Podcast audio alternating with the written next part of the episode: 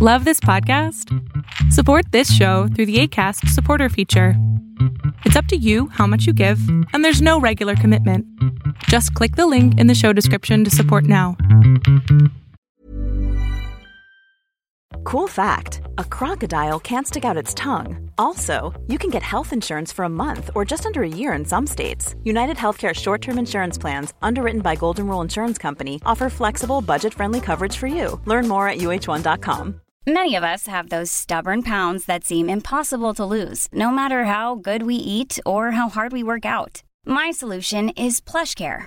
PlushCare is a leading telehealth provider with doctors who are there for you day and night to partner with you in your weight loss journey. They can prescribe FDA-approved weight loss medications like Wagovi and Zepbound for those who qualify. Plus, they accept most insurance plans. To get started, visit plushcare.com slash weight loss. That's plushcare.com slash weight loss.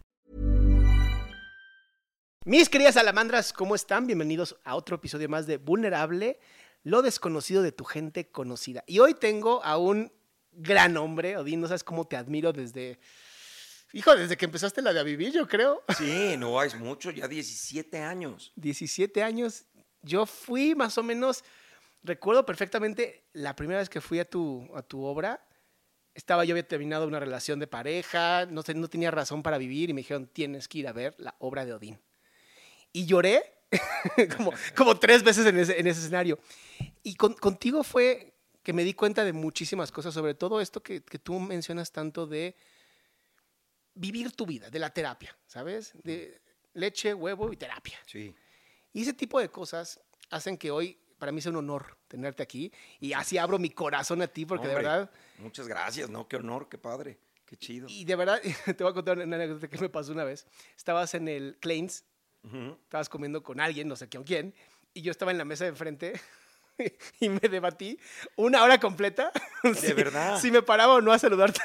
¿Y qué? ¿Y te paras o no te paras? no, no me paré a saludarte. No, te vi te admiré desde Eso lejos. me pasa mucho, hombre. Eso me pasa, me pasa mucho de repente que estoy hablando con alguien y ya que me voy a ir, que ya platiqué, que ya dije, que ya no sé cuánta cosa dije, la gente me dice, soy tu fan y yo, madre, estaba hablando de todas estas cosas aquí, toda la- todas las mesas alrededor. Me pasa mucho de repente, tengo que ser más discreto en algunas cosas. Me pasó sobre todo cuando empezaba en el teatro, porque uno no es muy conocido por hacer teatro. Claro. Entonces era una cosa bien extraña que la gente me conociera por hacer teatro.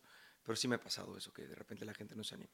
Sí, ya hoy, ya que te conozco y veo que eres un gran ser humano, creo que es así como de, es fácil acercarse a ti, eres un hombre bien bonito. Muchas gracias, muchísimas gracias. Tengo mis neurosis también. Sí, de repente tengo mis neurosis, estoy de malas, pero soy, lo que trato de ser es más bien como, como muy congruente con lo que hago y con lo que, con lo que digo, ¿no? Y re- llegando a ese punto, ¿no? De, de la vulnerabilidad. ¿Qué es para ti la vulnerabilidad? Mm. La vulnerabilidad es algo que, que no, que, que todos tenemos, que creo que, que no te puede salvar, todos somos vulnerables, ¿no? Es estar expuesto, es estar en, de alguna manera en peligro, mayores o menores los peligros, pero todos somos vulnerables, somos una especie vulnerable, somos, en el mundo estamos vulnerables, un- vivimos en un mundo que es hostil y osco y terrible, y hay pandemias, y hay tragedias, y hay volcanes en erupción, y hay predadores, ¿no? Es increíble y es maravilloso, lo amo, pero vulnerables somos. La vulnerabilidad es ser frágil, es ser, estar expuesto, es estar vulnerable a los peligros, todo tipo de peligros, unos mayores, otros menores. También estás expuesto, evidentemente, a que peligros saquen cosas buenas, ¿no? Porque luego la gente como es bueno, entonces piensa que no es malo, no es cierto. Porque el cáncer te ayudó a reencontrarte con tu familia, no quiere decir que el cáncer sea bueno, Claro. ¿no? El cáncer es malo. Lograste reunirte con tu familia, lograste perdonar a tu madre, lo que quieras, pero no, bendito cáncer, ¿cuál bendito cáncer de qué me estás hablando? No, Claro. el cáncer es malo y siempre será malo. Sería mejor si aprendieras a reunirte con tu familia sin que te diera cáncer. Sería más chido que aprendieras a perdonar a tu mamá y a tu papá y a conocer a la gente sin que tuvieras que pasar por la tragedia, la muerte, la desgracia, la pandemia y todas las cosas, ¿no? Que es lo que uno tiene que trabajar. Pero lo aclaro nada más porque la gente va a decir, pero por ejemplo el cáncer es bueno porque a mí no es, no es bueno, nunca es bueno, el cáncer no es bueno. Sí, creo que las tragedias no son buenas, ¿no? Y se espera no tenerlas, honestamente, pero van a suceder. Puedes sacar cosas buenas de las tragedias, claro, pero no son buenas las tragedias, exacto. Bueno, en- el, el hecho de que, bueno, tú al ser actor, ¿no? Al estar en un escenario, algo que tú haces que la verdad es que conozco pocos actores que lo hagan es terminar y decir, vamos a abrir preguntas y respuestas, ¿no? Y abrirte al público y decirle, yo voy a contestar lo que voy a contestar. ¿Cómo haces para vencer ese miedo a la vulnerabilidad? Al que te pregunten algo que a lo mejor sea muy incómodo o que alguien a lo mejor te diga, yo no estoy de acuerdo contigo, ¿no? Y Pues, se abre un debate. De entrada, porque en ese sentido pues, solo eres vulnerable en la medida en la que la gente te puede afectar o en lo, en lo poco seguro que puedas estar de ti. Yo estoy seguro de quién soy, de lo que me gusta, de lo que hago y por qué lo hago. Si no estás de acuerdo, pues te puedo decir, ok, pues bien.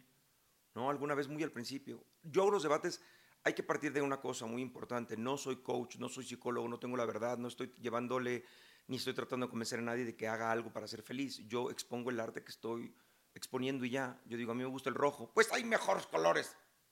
A mí me gusta el rojo. Pues yo pienso que el azul. ¿Y qué quieres que te diga? Pues a mí no me gusta el rojo. Pues no vengas, cabrón. No, ¿qué te digo? A mí me gusta el rojo. Yo estoy diciendo, esta es mi postura. Estoy escribiendo un libro y estoy haciendo... Empecé por pensar en, en, eh, en escribir una... ah, ¿Cómo se llama esto que das al principio de los programas? Este programa contiene violencia. Una advertencia, pero no se llama Advertencia. tiene un nombre específico, pero no me acuerdo cuál es Disclaimer. un disclaimer, pero en español se le dice de una manera que no, ahorita no me acuerdo, pero una palabra que me gusta mucho. Pero como un disclaimer, como una. una- ¿no? Y en el disclaimer empecé a poner cosas a modo de burla, ¿no? A modo de. Este libro habla de la realidad, no sé cuál es la realidad, no soy filósofo, no, estoy, no tengo la verdad, no soy un mesías, no traigo. También este libro tiene groserías para que no se ofenda, para que no. Empecé a ser como un. Ya tenemos que hacer disclaimers para todo, ¿no? no tengo pelo, no se vaya usted a sentir ofendido porque venga yo sin pelo y a lo mejor usted haya sentido que perdió el pelo cuando el cáncer y ahora yo soy la culpa por andar pelón por la calle sin avisarle que le- no mames. Entonces estoy haciendo eso un poco como de burla, pero eso me pasaba en el teatro, pues no estoy de acuerdo, no te gusta, no vengas, no lo vayas. Si me preguntaban algo, no, eso no te lo voy a contestar, ¿por qué? Porque no contesto estas cosas. No me Claro. gusta contestar sobre mi vida privada, sobre cosas así. A veces sí, a veces no. Pero, pero nunca me sentí vulnerable porque siempre sentí que yo tenía el sartén por el mango porque soy dueño de mí. Ok, eso que acabas de decir, ¿no? Y sobre todo en este mundo que sí se está viendo al hombre como algo peligroso, ¿no? Como estos, estos, estos diálogos que están habiendo de el hombre es el culpable, el hombre es el, el- el- el malo, ¿no? El hombre blanco. macho marón masculino, ¿no? Ajá, ese es el malo, ¿no? Y de pronto alguien como tú que dice, a ver, yo sé quién soy y me mantengo y, y soy firme, ¿cómo haces para construirte como hombre desde ahí? O sea, ¿cómo hiciste tú? Pues lo que pasa es que para mí, a mí no me define ser hombre. Ok. ¿Sí me explico? Alguna vez en la escuela, porque siempre fui artístico y siempre fui sensible, y entonces lloraba por cosas que los hombres no lloraban, y yo decía, "Ay, vale madre, yo lloro. Me acuerdo el pleito que tuve con mi padrastro. Mi padrastro era hijo de militares y era a ser hombre y obedecer sin preguntar, y yo tenía que preguntarlo todo, y si algo me duele me quejaba. No te quejes, no me voy a quejar si me duele, ¿no? Y estuvo muy de moda, estaban de moda la marca Polo, las, cam- las em, camisas rosas. ¿No? Y entonces era un pleito con mi padrastro de quiero esa camisa rosa. No puedes por por, porque rosa es de hombres. Por- Uno, ¿qué vuelto es de hombres? Y dos, si fuera de hombres no le estarían poniendo en el departamento de hombres del Claro. polo, ¿no? es que rosa es de mujeres, pero entonces, ¿por qué lo ponen? Era un pleito. Pero es que a mí nunca me definía, pero por esas cosas que era muy sensible, este, pues el, el bullying de que si eres gay o del de tal. Yo decía, pues no, no, no es un insulto ser gay. Si, si, si fuera o no fuera, no es insulto. No es insulto ser femenino porque no es mayor o menor.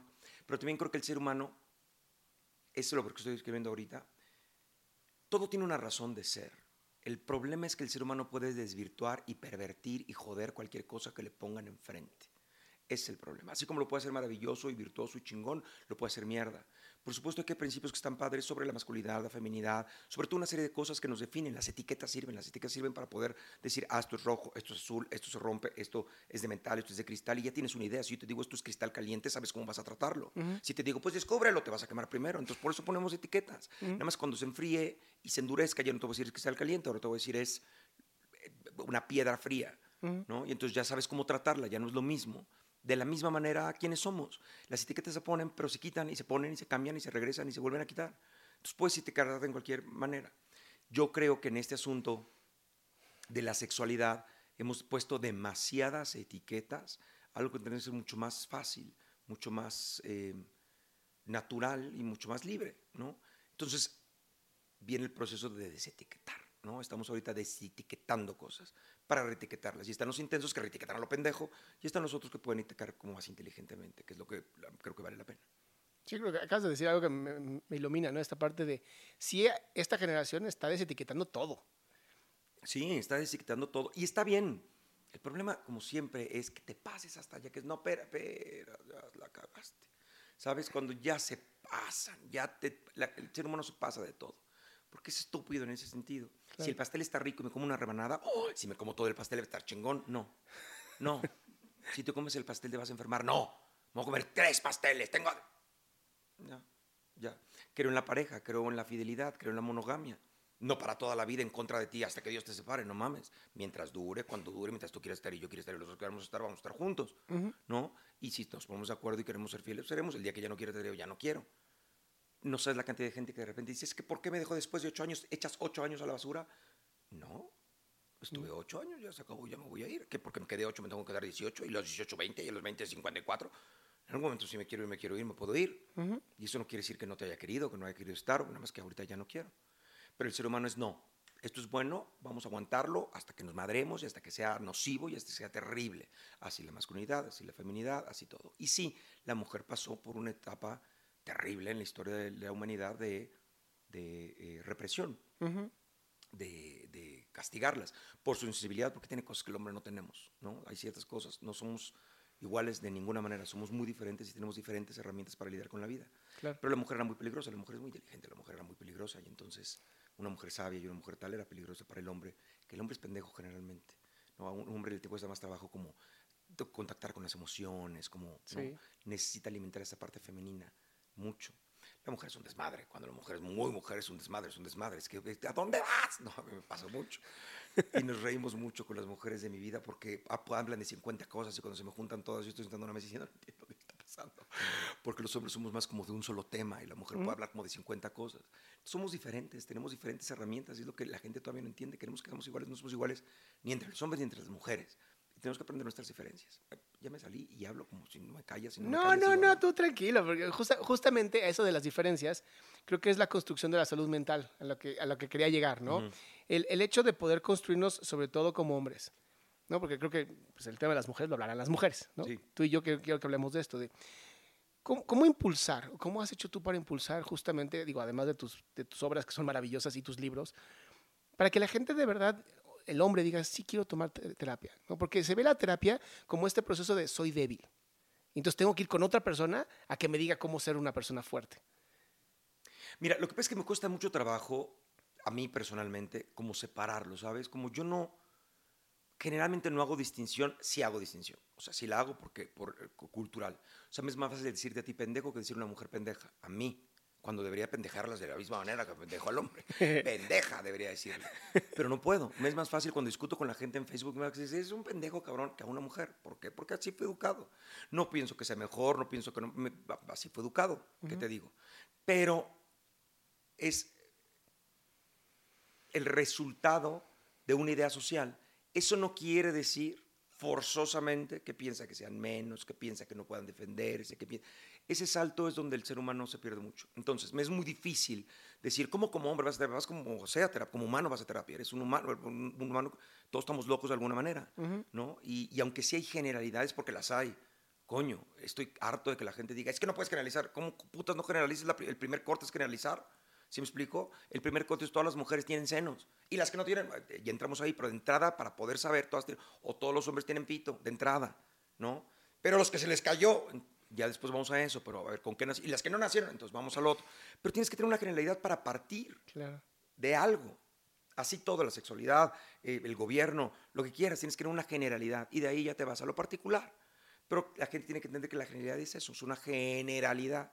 Por eso cuando lo dice, mira, esto es en general o lo que más esperamos o lo... ¿no? Sobre eso me cuesta mucho trabajo a mí decir como hombre qué haces. Lo haces como quien sea. Vas a terapia porque vas a terapia. Y eres libre porque eres libre como hombre, como mujer, con la sexualidad que tengas, con el tamaño que tengas, con el- el- el- la altura que tengas o la nacionalidad que tengas eh, te, te empiezas a tratar desde lo, desde lo personal, ¿sabes? Desde, desde cómo me voy a sanar yo con lo personal y todo lo que te rodea como culturalmente, de alguna manera. ¿Cuándo conoces tú la terapia? Yo la terapia la conozco desde chiquito, porque me mandaron primero a terapia porque yo era un niño raro y estaba todo loco y, este, y cuestionaba y decía y no había manera de mantenerme en paz. Entonces me mandaron a terapia desde chavito. Y luego... em, no funcionó, ¿verdad? no, no, imagínate cómo estaría. No, la verdad es que funcionó mucho porque encontré, primero pasé por varios terapeutas, nunca, no funcionó el primero. ok, Me hicieron tomografías computarizadas, electroencefalogramas, o sea, hay que saber qué putas le pasaba al niño. claro. Y lo que putas le pasaba al niño, el que niño era inteligente y era cuestionador y no se quedaba callado. Claro. Entonces necesitaba una escuela especial, pero yo no había escuelas especiales en ese entonces. Entonces terminé con una doctora, Patricia, que fue muy buena conmigo y que me ayudó a cuestionar, que, que hizo un poco lo que ningún adulto hacía. Que, ¿Y por qué piensas esto? Mm. Ok. ¿Y por qué crees que no existe Se Dios? tomó su ¿Y tiempo. ¿Por qué piensas que tal? ¿Y por qué dudas de tu mamá? ¿Y por qué crees que tu padrastro está mal? Y se tomó su tiempo como para, para, para alentar las preguntas, ¿no? Claro. para que nunca ningún adulto pudo. Entonces descubro ahí terapia, después la dejo, porque una cosa es que vayas porque te manden y otra cosa es porque quieras. Claro. Y a los 22 años estuve un poco perdido en la vida, 21 años. Estuve un poco otra vez perdido en la vida y dije, necesito, necesito ayuda, no puedo solo.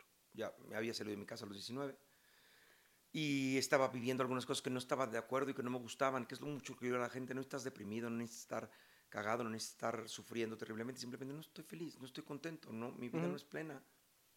No sé por qué. Tengo que ir a buscar por qué. ¿Por qué no estoy siendo pleno? Y entonces fui a terapia a los 21 años ya por mí.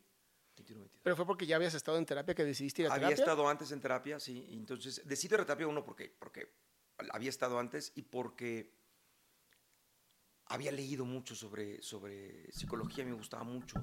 Siempre me gustó mucho la psicología. De hecho, mi mamá que fuera, quería que fuera veterinario primero, porque me gustan mucho los animales, y después psicólogo. Me dijo, estudia psicología. Luego no quiero que fuera actor. Este, entonces me gustaba mucho la psicología del comportamiento humano y mi mamá compraba libros para un poco ver si me iba por ahí. No me fui por ahí, pero me enamoré evidentemente de, de la psique, del pensamiento, de, de la Sí, claro. filosofía, del- de cómo funciona el cerebro y todas estas cosas. Cuando, cuando tú eliges tu primer terapeuta, ¿es alguien que conocías? ¿Era, No. ¿Fue un al azar? el- los primeros los recomendaron a mi mamá, pero No, no, el primero, el, primero, el mío, Ajá. este, fíjate que fue increíble, porque yo de chavito pasé por muchos, por muchos terapeutas. Unos muy prestigiados, de mucho nombre, que yo decía, este pues, tendrá mucho nombre, pero es un pendejo. En- Me da cues nada más. Te asustas nada más. viejo. Nah, este, pero era un, un- era un imbécil. ¿En serio? Y no porque yo lo dijera nada más, sino por como, por monos conmigo. Era como, solía a- a, eh, engatusar a mis terapeutas. Para la escuela me hacían hasta firmar contratos. Odín se compromete y aquí están todos para firmar. Y decía, ¿cómo comprometer? Este papel ni siquiera es la ley. ¿no? O sea, no es, vale, a ver, demándenme. No, No había manera. Y a los veintitantos años eh, estaba yo tratando de buscar terapeuta y una mujer me recomendó, mi mamá, una amiga de mi mamá, me- le recomendó a este hombre, Federico San Román. Llegué con Federico a los 22 años, 21 o 22, no me acuerdo. 21, porque Pato murió a los 22. 21 años. Este, y me quedé hasta que se murió antes de la pandemia. ¿Cómo, ¿Cómo fue ese proceso de, de haber pasado tantos años con un terapeuta y que de pronto Mm. ya no estuviera? Peor que la muerte de un padre. Peor que la muerte de un padre, porque un padre está ahí, pero te la cobra. El psicoanalista la cobra con dinero. ¿no? El psicoanalista dice, yo creo que, no, pues mire, aquí viene todas las semanas y no, nunca me visita y ya no me habló. No, yo puedo dejarle de hablar al terapeuta porque fui y vine. No estuve 30 años todos los días. Bueno, nunca estás todos los días. No dos veces a la semana, una vez a la semana, no. De repente me fui un año, regresé. Me fui dos años, regresé. Eh, algún año me fui, porque me dio de alta, me dijo, ya está, esto ya está solucionado, básicamente lo que está, por lo que estaba, ¿no? Y eh, seguí yendo porque me gustaba ir. Luego quise cometer una estupidez y entonces no fui, para que no me fuera a decir que no es una estupidez. Y, este, y luego regresé, hice una estupidez, dejé de venir porque sabía que iban a decir que es estupidez, entonces por eso no venía. Y luego me fui una segunda vez porque ya estaba muy bien y me volví a atorar la chancla y no me di cuenta. Fue muy chistoso porque entonces estaba yo buscando, me siento como mal y me recomendaron, ve con un cuate que, que te agarraba y te pegaba para, grita, ah, grita, oh, ah, no. Y yo decía que, ah, ah, pégale con, ah, ah, yo sé que es esta puta terapia de que me está hablando. Y entonces me acuerdo que me dijo, tienes un filtro que no permite que las emociones, tienes un filtro. Y entonces me acuerdo que, claro que tengo un filtro. Por supuesto filtro, me costó un huevo poner el puto filtro. ¿no? O sea, no puedes andar por la vida sacando lo que quiero. O sea, tuve un filtro, un filtro, un filtro muy chingón que me ayuda a canalizar. Y dije, claro, me puse, ¿quién me puso el filtro? San Román, vamos con San Román de nuevo. Claro. Vamos a la terapia. Uno tiene filtros. La gente me percibe sin filtro y tengo filtro. Tengo el filtro de la decencia, el filtro de la empatía, el filtro de la educación. No le digo a todo el mundo lo que pienso. No, no siempre. Sé cuándo, cuándo sí, cuándo no, cuándo tal. O sea, soy honesto, pero no soy brutalmente honesto, ni completamente honesto, ni con todo el mundo y sin que me lo pregunte, por ejemplo. Tengo filtros. Y esos filtros los aprendí en terapia para, para poder filtrar de la cabeza a todo lo demás. Ahora, bueno, eh, San Román, salgo de tema, hablo un chingo, qué bárbaro. San Román muere. Mm. Ahí soy yo. Entonces me quedé con San Román mucho tiempo. Muere San Román, es como la muerte de un padre, por, peor, porque, porque de nuevo este, este padre es un padre que no, te, que no te las cobra eventualmente, o que no espera nada de ti, o que no tiene un diseño para ti. ¿no? Que los padres, por mucho que digan, de alguna manera tienen una expectativa. ¿no? Claro. Es, es raro el padre que no la tenga. Y cuando muere, muere antes de la pandemia, y dije, ya, ya esperaba, estaba, evidentemente estaba grande, ya estaba enfermo, tenía un problema de circulación. Yo había conocido a algunos pacientes saliendo de terapia, me había encontrado con unas personas y nos saludábamos. Eh, y nos hablamos entre nosotros para decir, ya, ¿cómo ves a San Román? Y decía, lo veo, ya sí, en cualquier momento. Yo decía, voy a algún momento voy a encontrar un post-it de... Y no, me hablaron para decirme que se había muerto. Wow. Y este, y nada, lloré, lloré muchísimo. El último mensaje de San Román, como estaba enfermo, estaba dando terapia, estaba dando terapia por teléfono y nos avisó que ya iba a empezar el lunes a dar terapia. Entonces, el sábado en la noche me mandó un mensaje que decía, no voy a poder dar terapia personal otra vez, ve- ve- presencial. Antes de que se dijera presencial, porque no teníamos esto. Yo dije, ¿cómo, doctor? Ya tengo que verlo, me voy a volver loco. Sí. Y sus últimas palabras así de mensaje fue, no te preocupes, estás vacunado contra la locura. Wow. Nos veremos. Dije, muchas gracias. Y se murió. O sea, días después. Sí. Entonces fue su último mensaje. Y a buscar terapeuta. Me pasé buscando terapeutas, pasé como por seis o siete terapeutas, hasta que ya llegué a uno que me partió mi madre. ¿Sí? Sí. ¿Cómo haces para elegir un buen terapeuta? Es algo que me preguntan mucho. Fíjate, en redes es lo primero que me preguntan. ¿Cómo sabes si es buen terapeuta? Le digo, pues es que tienes que, pues, como la cita, ¿sabes? Pues Es como conocer. las citas y hay un feeling, ¿sabes? Dices, híjole, yo siempre he dicho que la terapia es como, tiene que tener sensación de, como cuando te dan un masaje profundo que te duele pero te libera. Ajá. Es eso, es, ¡ah! ¡ah! ¿Te duele? No, pero dale, dale, dale, dale, dale, dale. O sea, sí me duele, pero siento cómo me está liberando. Sí. ¿Sabes? Hay el, el dolor que te lastima Ujú. y hay el dolor que te libera.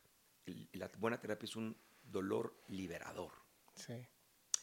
Este, y los busco pues platicando un poco y viendo qué me dicen. Me acuerdo que el último terapeuta, antes de que encontrara este, con el que ahora estoy, le decía, pues te veo muy bien, Odín.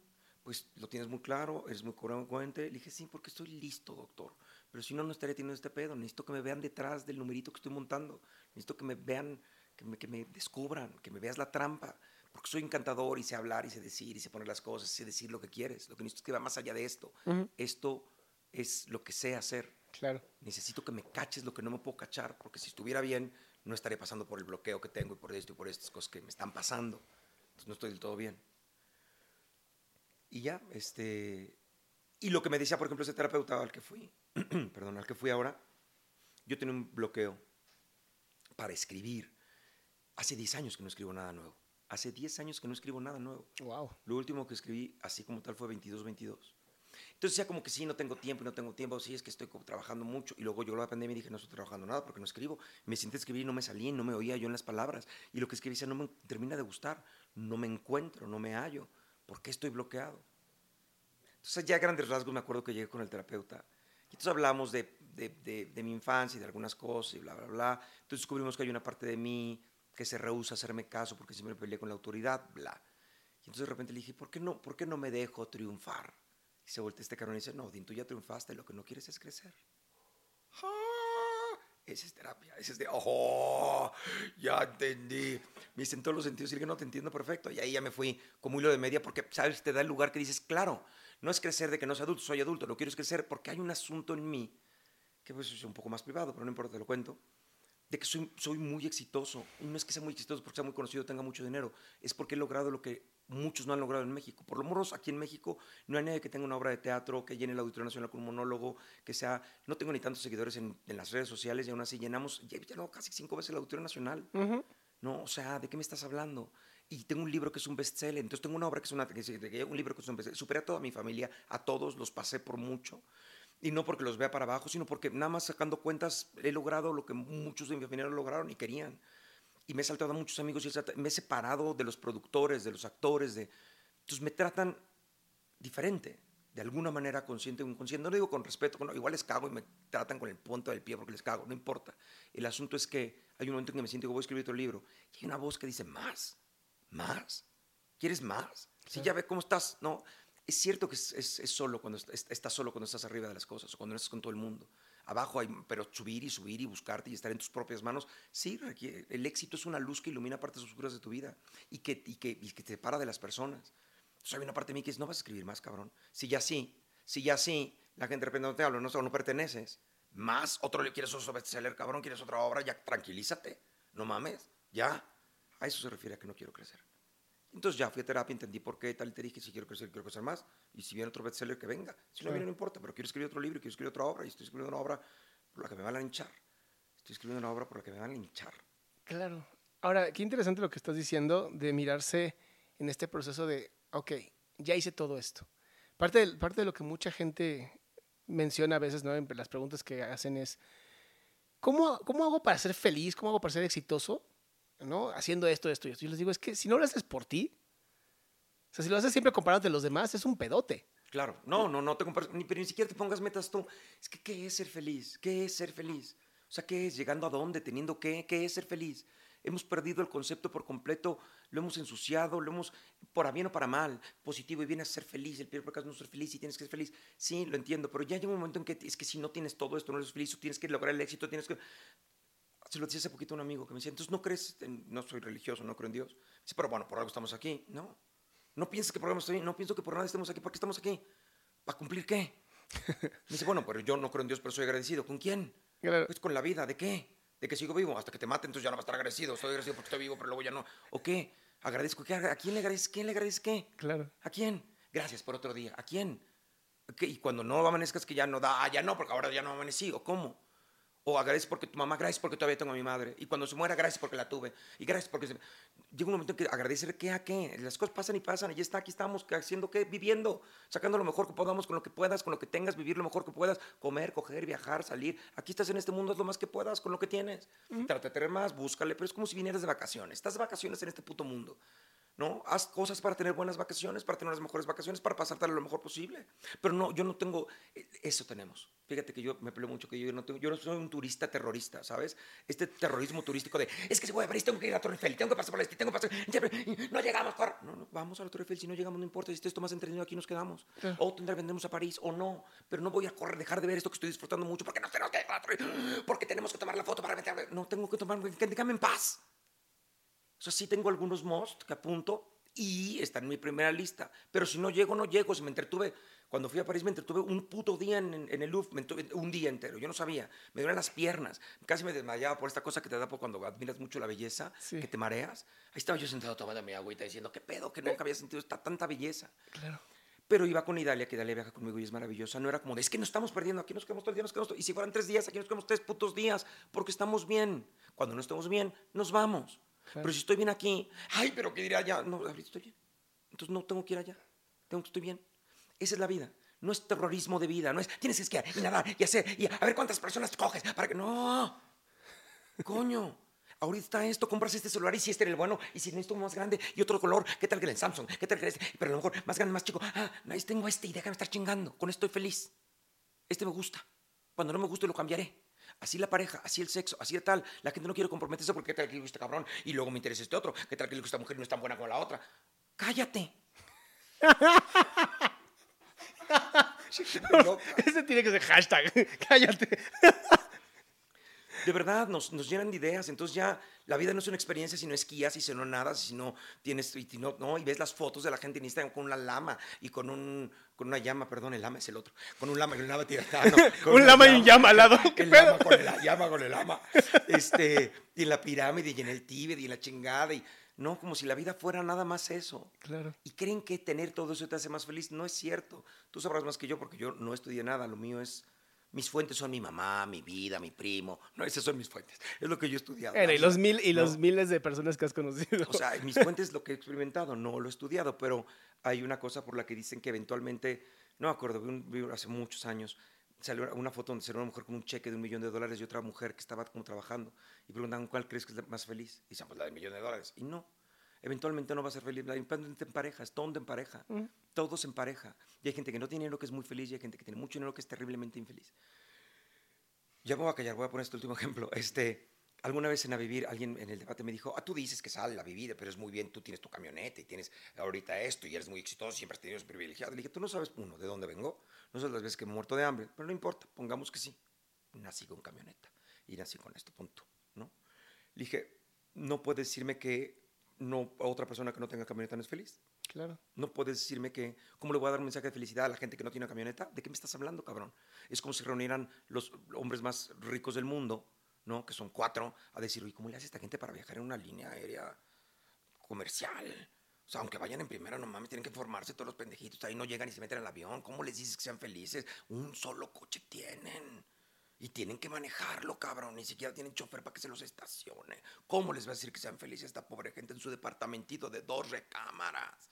Claro. No mames, y apenas pueden ir a Acapulco de repente, Estados Unidos cuando mucho, pero no tanto. Van a Europa una vez al año nada más, no mames. ¿Cómo le dice a alguien que va una vez al año a Europa que sea feliz?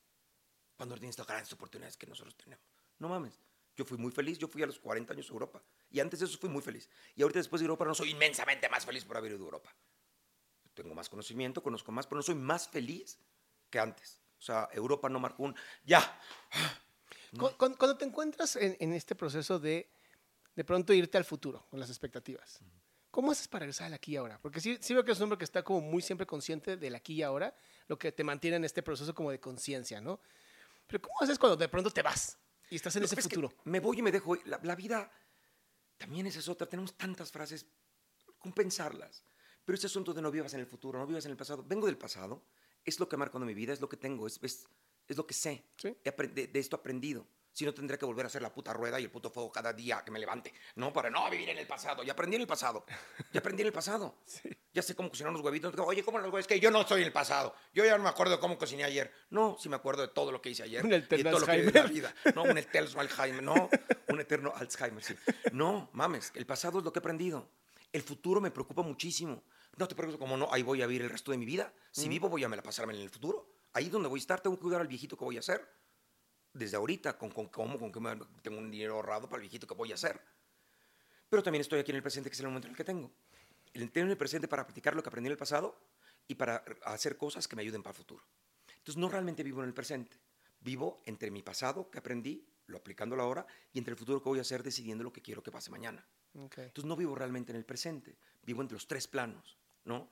El secreto, porque ahora el pedo está, entonces yo soy muy, muy, muy en contra de todo lo que dice la gente, pero Déjate me ir, ma- déjate ir.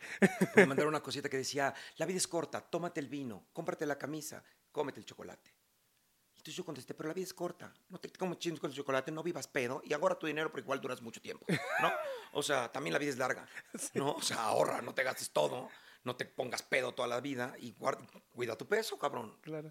No, no, comete medio chocolatito, sábete cuándo comerte el vino y si no te alcanza no te compres la puta playera. Espérate. Porque la gente solo, solo vive una vez. Pues sí, pero bien. Claro. No sabes la cantidad de gente ahora que conozco de amigos que tienen a sus papás, a los papás con este, con cómo van a vivir. Tengo que dar una lana a mi mamá, le tengo que gustar porque, porque se preocuparon tanto por vivir ahorita que no, no, no, no, no estamos cuidando al viejito que vamos a hacer. Ujú. Yo, yo sí ahorro para el cuide viejo que voy a hacer. Y y qué bonito lo que dices, porque por una parte dices, bueno, ¿y si no llego? ¿Y si sí? A huevo. Entonces, es esta parte que me tengo que gastar el dinero para divertirme, pero ahorrar otro padecito. Yo siempre di que tenemos que tener un presupuesto para chingaderas. Y todo el mundo me decía que negativo. Yo, ¿qué tal que me quedo un medio año sin trabajar porque me rompo una pierna? Porque te vas a romper una pierna, porque la gente se rompe piernas. ¿Por qué no me la voy a romper? Claro. Igual me la rompo, igual me quedo tarado. ¿Qué hago? Tengo que tener un dinero ahorrado para eso. Y de pronto llega una y de pandemia. pronto llega la pandemia.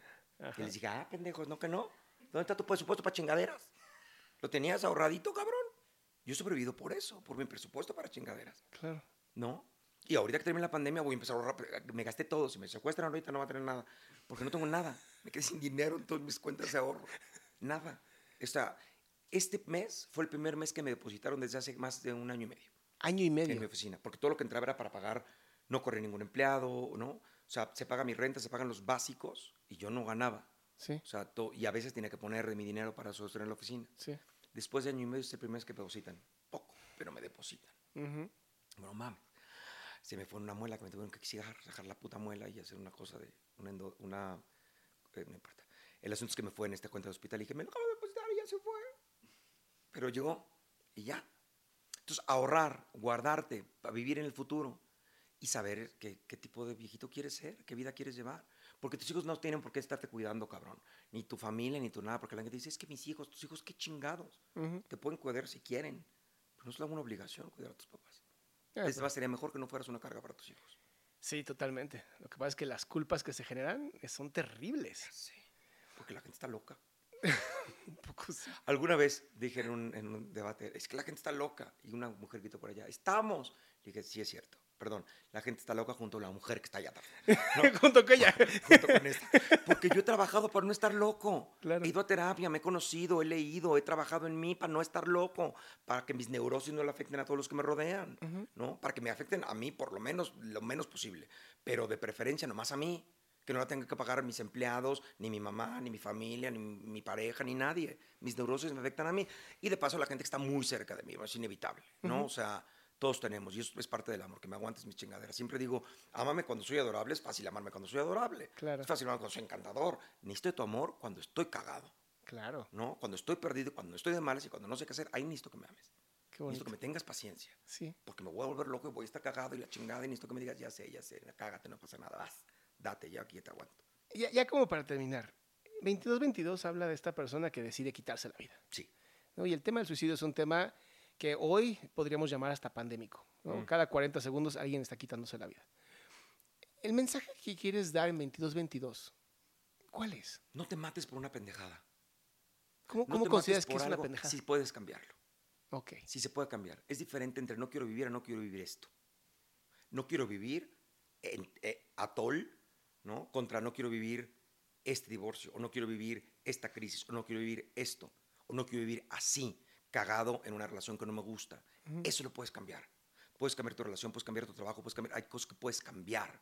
No te mates cuando puedes cambiar, cuando las cosas pueden cambiar.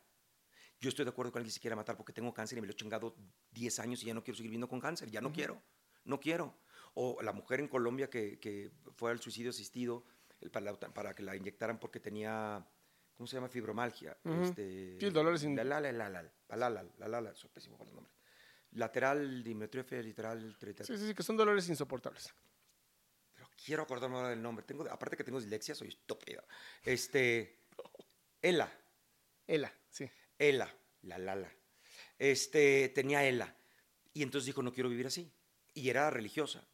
Y le decían, pero Dios, si Dios me quiere, pues no querrá que yo sufra y me dará la decisión de poder matarme. Wow. Y o sea, que se, claro, déjenla. Y el hijo le dijo, mamá, vas.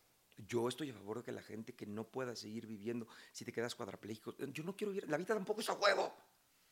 No es a huevo. Tú vive que se te muere el hijo, que se te muere la madre, que te, que te quedan piernas y sin brazos y arrate por puto piso a huevo. No es a huevo. Nunca es a huevo. El pedo es que, con esta promesa que le ves una maravilla, a la primera puta frustración, te cagas. Porque entonces la vida, como no? Si Dios le dije, si Dios me dijo, si yo le chingada, como chingados. Pero si es maravilloso y en que soy un pendejo, en que le estoy cagando. No, así somos todos, cabrón. Ahí vamos encontrando lo que podemos. La gente miente, miente. Si la gente fuera honesta y ligeras, ¿cómo vas? Mal, perdido, cagado. La gente se acaba mucho porque ahora la pandemia me decían, ¿cómo estás? Bien, de la mierda, pero bien. ¿Cómo? ¿Estoy bien? De la mierda, pero bien, estoy bien. No tengo dinero, no tengo trabajo, está de la chingada, no sé qué va a pasar, pero bien. ¿Qué hago? No, estoy mal, la pandemia. ¿Qué hago? Nada, estoy bien, estoy bien. Claro. Estoy de la mierda, pero estoy bien. Saldré, ¿no? Y si no, me mato. Ok.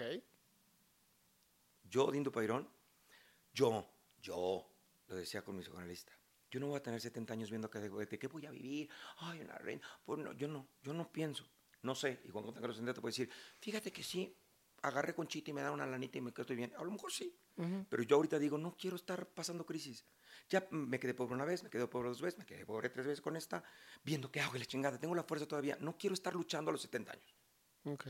luchando. O sea, no quiero ser rico, quiero vivir bien, mi cafecito, tranquilo, tener una buena vida. Si mi vida está de la mierda, ya me cansé. Ya. O sea, si esta, me voy una pandemia a los 70 y yo no tengo dinero, me vuelvo a quedar pobre, no voy, voy a salir adelante. Ay, chinga su madre, ah, les dejo mis apuntes, ya me voy. Ya me voy. No quiero, no me interesa.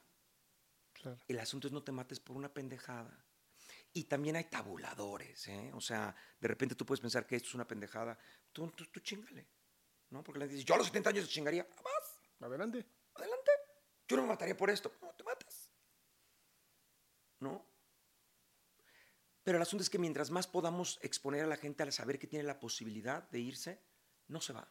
En, en países más avanzados que el nuestro, que espero yo cuando tenga 70 años, esté permitido en México, Claro. está el suicidio asistido. Porque tú vas y dices, estoy cagado, soy viejita, ya se murió mi esposo, se murieron mis hijos, se murieron mis amigos, estoy solita en la vida, me la paso en la casa comiendo galletas, estoy hasta la madre. Ya no quiero seguir viviendo, mi vida ya ni siquiera es divertida, no estoy mal, no está de la mierda, pero ya no quiero seguir viviendo, no tengo razón, estoy cagada y estoy aburrida todos los días en mi casa. Y entonces un doctor dice, "Oye, no se preocupe señora, después de que te analicen todo el pedo, te dan tu receta y le dice, aquí está este para que se lo tome y se pueda dormir. Sí. Porque si no me quiero aventar por el puto precipicio. Quiero dormirme y morirme. La mayoría de gente a la que le dan esa receta no se mata. Pero sabe que tiene la capacidad de irse. Wow. Sabes que tienes en la mano la posibilidad. Yo siempre tengo en la mano la posibilidad. Desde chiquito yo decía, si no me gusta, me mato. Cuando el SIDA, ah, es que el SIDA, que nos tocó el SIDA, ah, no sé qué edad tengas, pero nos tocó en esta, Sí. cuando estábamos en la adolescencia, Sí, sí, y un pánico terrible de tener SIDA. No quieres ni tocar a la Vamos, gente. Yo ni siquiera había cogido a nadie y ya tenía SIDA. Y ya decía, ay, qué tal que ya me dio, ¿no? Me dice, pero si ni siquiera has cogido, pero qué te importa. Porque era tanta la psicosis que había en esa época que ni siquiera había tenido relaciones sexuales y yo pensé que ya tenía. Porque siempre he tenido, yo siempre fui muy, em, ¿Hipocondriaco? sí, mucho. Este, entonces, entre el, entre el chile, el cáncer y la chingada. Pero sobre todo en esa época, em, ah, me acuerdo que llegó un punto, se me quitó todo eso cuando dijo que ya, si me, si me da SIDA me, me, me mato. Si me da cáncer y no puedo, me mato. Voy a luchar hasta donde pueda, voy a tomar las quimios, voy a tomar hasta donde pueda. Y si la- se pone pinche miserable de la mierda, Se acabó. me voy. Me puedo ir. Tengo capacidad de irme. Claro. Entonces cuando dices, me puedo ir, me voy a quedar otro ratito. Es como el comparativo de, en una fiesta de, traigo coche y yo me voy cuando se me dé la gana. Sí. Traigo coche y yo me voy cuando yo quiera. Me voy a quedar otro ratito. Ah, se puso bueno. Ah, está pues no pinche, creo que ya me voy a ir. Traigo coche, me voy. Ah, mira, no se puso tan pinche. Ah, no, está padre. Y te quedas otro rato. Y así te puedes echar toda la puta fiesta. Si me voy desde las 12 y ya son las 3 de la mañana y aquí sigo. Pero sabes que te puedes ir. No, no es nada más o agarro este ride y, o me quedo para siempre. Y en lo religioso, ya me voy a callar, yo dije ya. Y en lo religioso, eh, alguna vez me pusieron a discutir con un sacerdote en un programa de televisión sobre el suicidio. Y me decía, es que Dios te dio la vida y Dios, Dios te la puede quitar. Y decía, pero esto es absurdo. O sea, te dio la libertad de hacer, violar niños, hacer todo porque libre albedrío. Ah, pero la muerte no. Esa déjamela a mí. ¿Cómo? Pues así es. Y le dije, entonces, ¿por qué el Papa anda en papamóvil, blin- el papamóvil blindado? A lo mejor Dios lo quiere chingar de un balazo y ustedes no lo dejan. que salga así nomás. Y así Dios quiere que alguien lo mate, pues lo matará. Claro. ¿No? Déjeselo a Dios. claro. No tomaremos medicinas, no haríamos nada. ¿Para qué te pones Dios sabrá si te matas de un. No, no te pongas condón, no te cuides, ya Dios sabrá. De alguna manera, hemos eludido tanto la muerte de tantas formas que ya es igual adelantar este, la muerte, de igual manera. ¿Cuándo sale tu libro? ¿Cuándo lo terminas? No sé, estoy escribiendo tres cosas ahorita. Tres al mismo Este, tiempo. Sí. bueno, sí. Pues lo que ves que es un ejercicio como de, si me trabo aquí, no me dejo de, Claro. que escribir para poder Mantener la cautividad. quitarme la- la- la- el bloqueo que todavía me cuesta trabajo. Estoy escribiendo un libro sobre la realidad, Ujú. este que te digo de que habla sobre qué es la realidad. Sí. En el marco histórico en el que estamos, estoy escribiendo un libro sobre las relaciones y el amor, que es una novela, son unas, son unas cartas. Eh, y estoy escribiendo una obra de teatro, que ya después te digo, pero esa obra de teatro es sobre Dios. Wow. Wow. Pues ojalá puedas venir a- al podcast otra Sí. vez a hablar de ella. En cuanto lo tenga, sí. Para que la promocionemos Yo mucho. espero ya que este año termine una de las tres. Ok. Pues ya sé que tienes que irte, mi querido Dean. De verdad, mil gracias por esta oportunidad. ¿Cómo hablo? Y, y de verdad, nunca te calles. Nunca te Oh. calles, por favor. Tú sigue hablando. Muchas Muy bien, gracias. Muchísimas gracias.